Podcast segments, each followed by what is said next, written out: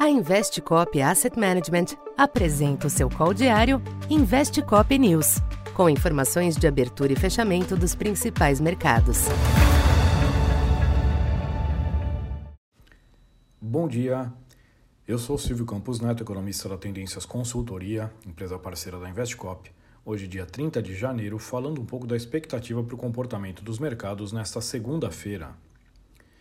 Predomina um tom cauteloso nos mercados internacionais nesta abertura, com os investidores à espera de uma semana bastante carregada, ainda que hoje a agenda seja pouco movimentada.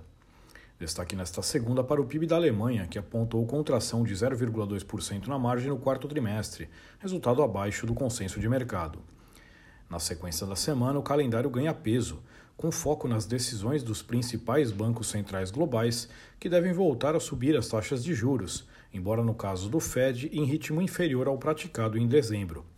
Além disso, destaque para a continuidade da temporada de balanços corporativos que seguirá movimentando as bolsas e também para os dados do emprego norte-americano na sexta. Apesar da percepção de um Fed mais comedido no aperto monetário, sentimento reforçado pela gradual redução das pressões inflacionárias e pela desaceleração da economia norte-americana, a abertura das bolsas europeias e dos futuros em Wall Street pende para o lado negativo nesta manhã. No mercado cambial, o dólar permanece sem impulso, entre pequenos altos e baixos ante as demais divisas. A segunda-feira marca também a reabertura dos mercados na China, após a semana de feriado do Ano Novo Lunar. O yuan retomou as negociações em alta em relação ao dólar, enquanto o minério de ferro voltou a subir, movimentos embalados pela perspectiva de um melhor desempenho da economia do país em 2023. Aqui no Brasil, a última semana terminou sob um clima mais defensivo, após certa reação dos ativos. A defesa reiterada de membros do governo de uma política mais ativa de estímulos fiscais e creditícios voltou a predominar, elevando os temores com os rumos da dívida e com o uso de bancos públicos e estatais com fins políticos.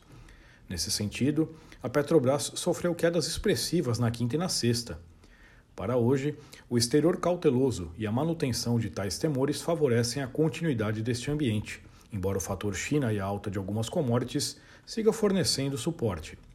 As expectativas de inflação e juros em alta também merecem destaque, compondo um cenário que sugere a preservação da curva de juros pressionada em semana de Copom.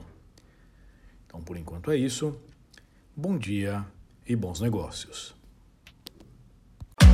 Essa foi mais uma edição Investe Cop News.